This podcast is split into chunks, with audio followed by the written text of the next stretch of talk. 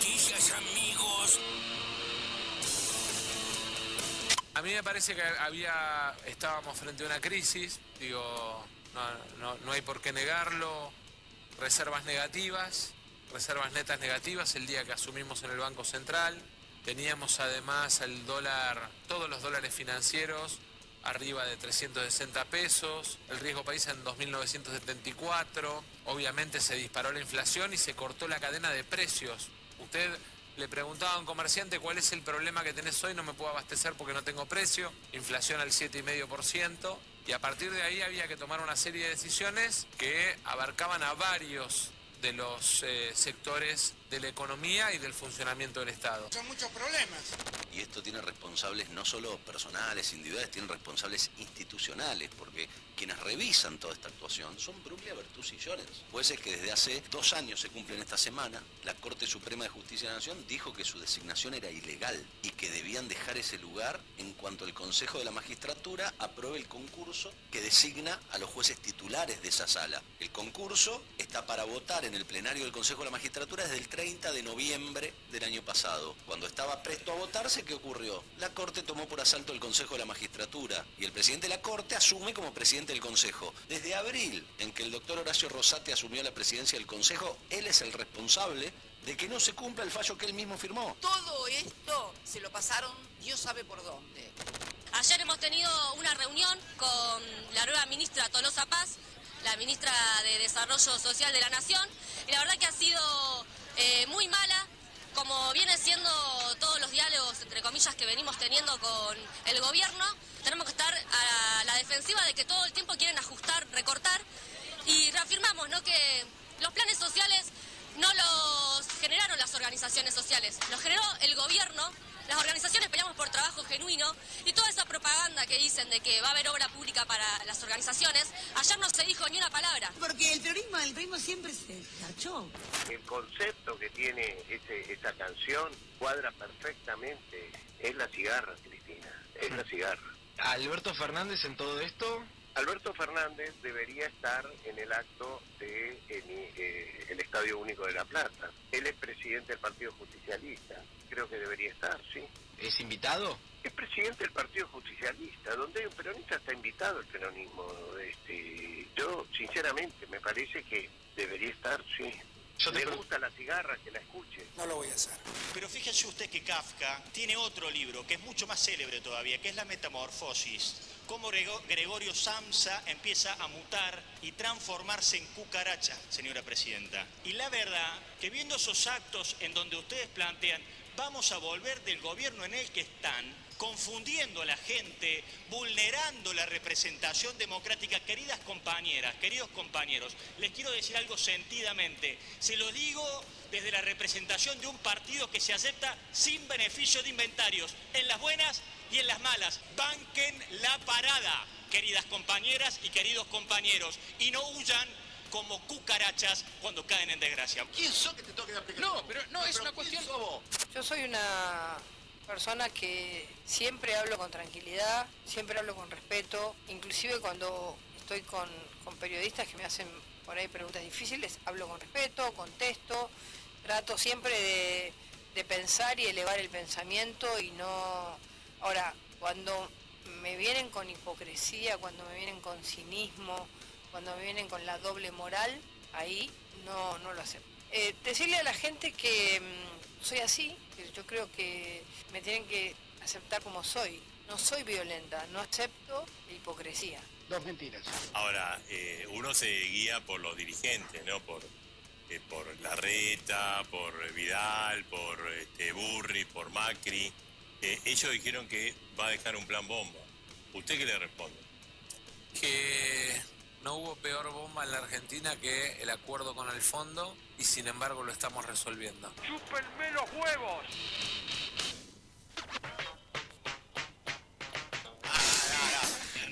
Buen se cierre, chicos.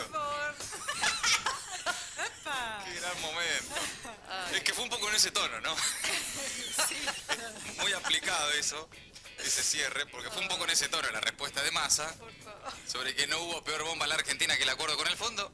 Y ahí está el gobierno tratando de resolverlo. Esto fue en TN, en A Dos Voces, estuvo, dio varias definiciones. En un rato vamos a repasar alguna. También Patricia Bullrich. Eh, soy así, gente. Así. Esta soy yo. Esta soy yo. Quiéreme Es así, piantao, piantao, Me tienen que aceptar como soy, dijo Patricia, eh, y que no es violenta. Bueno, eh, Patricia Bullrich en campaña, mano a mano con Fantino, eh, ya candidateada full eh, a la presidencia del año que viene. Bueno, escuchábamos también ahí a los gritos al diputado Rodrigo de Loredo, el cordobés, acusando al kirchnerismo de intentar ser oficialismo y oposición al mismo tiempo.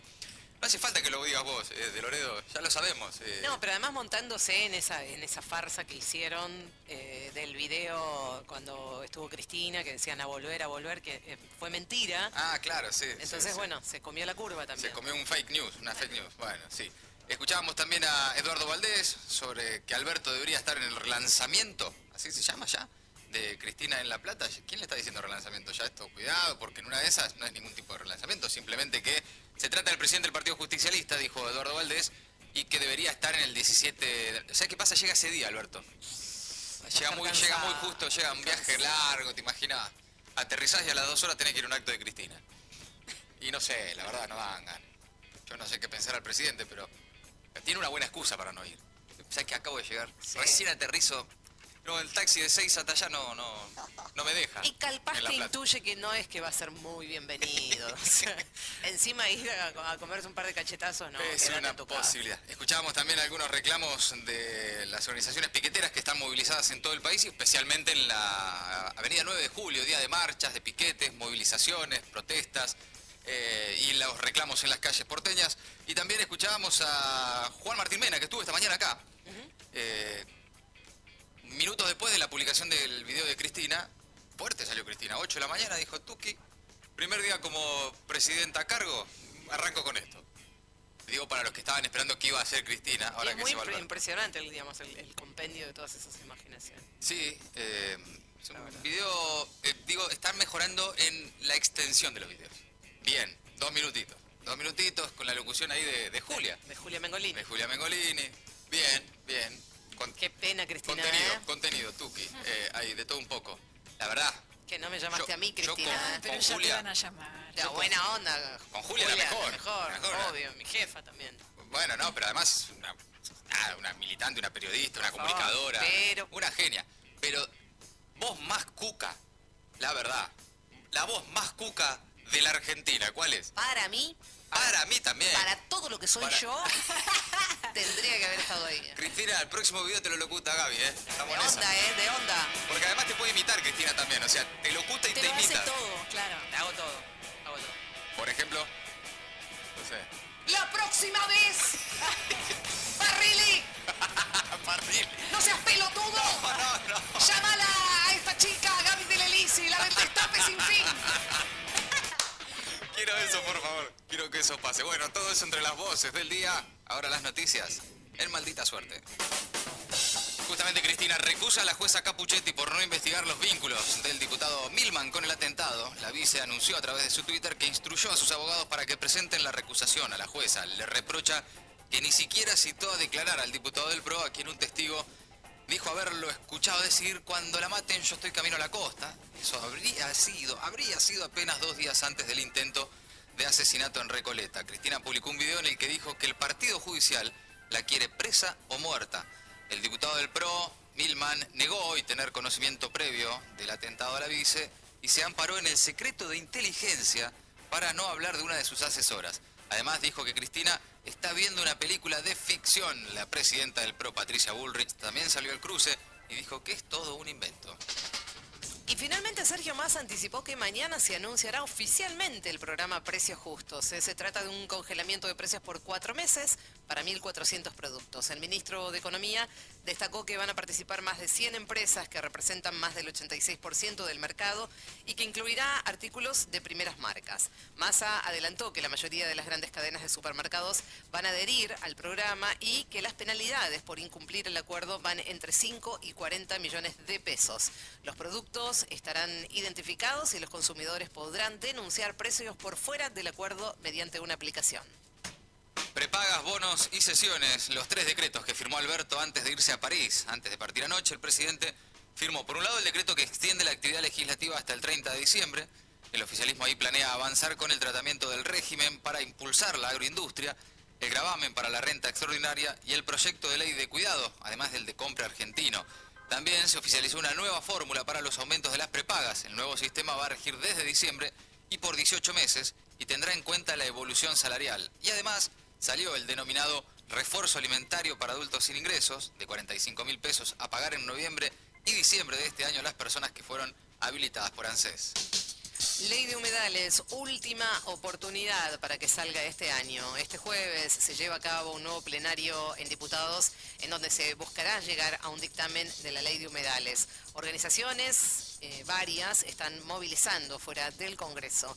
El dictamen debe firmarse antes del 20 de noviembre y ser tratado antes de fin de mes para no perder estado parlamentario. Los tiempos no favorecen el avance de este proyecto. Juntos por el Cambio se opone y presenta un proyecto propio, pero deja en manos de las provincias la aplicación de la ley. Se oponen también los gobernadores del norte y el lobby minero, agropecuario e inmobiliario. Organizaciones sociales se movilizan en todo el país tras no llegar a un acuerdo con el gobierno. Es en reclamo de la apertura universal de los programas sociales eh, y el otorgamiento de cupos para trabajo en la obra pública. La movilización fue convocada por Unidad Piquetera que reúne a las organizaciones sociales y movimientos de izquierda por marcha y acampe frente al Ministerio de Desarrollo Social. Ayer hubo una última reunión con la ministra Tolosa Paz, pero no hubo acuerdo.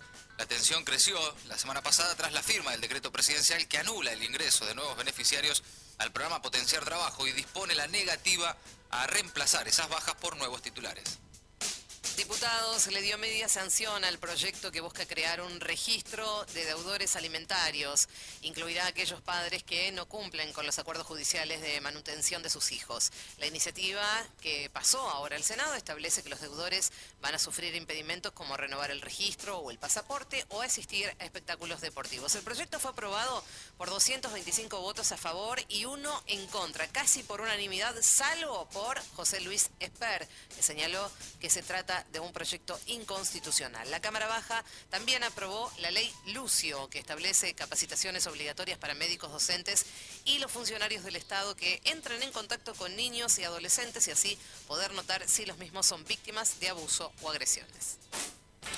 Terminamos en Ucrania, donde más de 100.000 soldados rusos murieron o resultaron heridos desde el comienzo de la invasión del país ucraniano. Es una estimación de Mark Milley, el jefe del Estado Mayor de Estados Unidos, que calcula bajas similares para las fuerzas ucranianas. Esas cifras que no han sido aún confirmadas de manera independiente son las más precisas divulgadas por el país norteamericano en más de ocho meses de guerra. Milley agregó que existe una oportunidad de diálogo para poner fin a la guerra.